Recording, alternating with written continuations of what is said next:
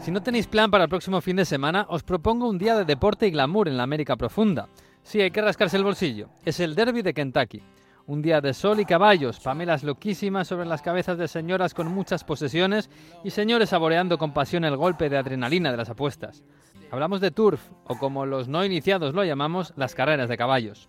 La de Kentucky es la más importante del mundo y la más multitudinaria. 150.000 personas se acercan cada primer sábado de mayo al hipódromo de Churchill Downs para disfrutar de una de las pocas tradiciones centenarias de la zona. La pista es ovalada y de arena. Los caballos pura sangre tienen fama en Kentucky por los pastos ricos en calcio.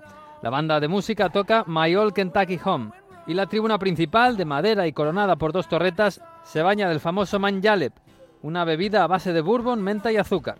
Al jinete vencedor se le entrega una guirnalda de 554 rosas y al caballo se le pasa el control antidoping.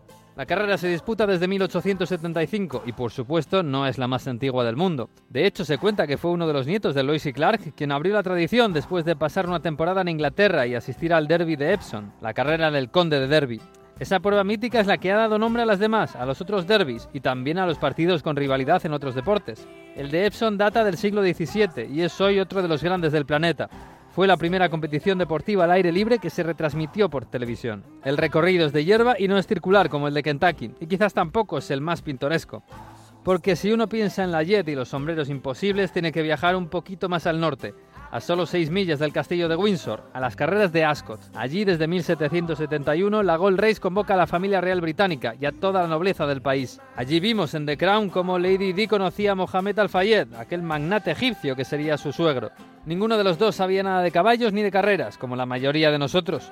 Quizás hayamos visto mafiosos neoyorquinos amañando apuestas en el cine negro o a Thomas Shelby metido a empresario ecuestre en The Peaky Blinders, pero poco se sabe fuera del gremio de cómo es hoy el mundo del turf. Y sin embargo, es un universo tan humano y enrevesado que se presta muy bien a la novela. Para muestra, Jane Smiley, la escritora que ganó el Pulitzer con Heredarás la Tierra, escribió en 2004 un retrato de este mundo equino, elitista y a veces cómico, como no. Una fábula americana para descubrir un mundo tan humano como el nuestro, solo que rodeado de dinero. Siempre merece la pena leer a Jenny Smiley y siempre podrá uno acercarse a Kentucky, al Churchill Down, a beber bourbon y a oler a caballo perfumado y vivir el acontecimiento social más importante del estado.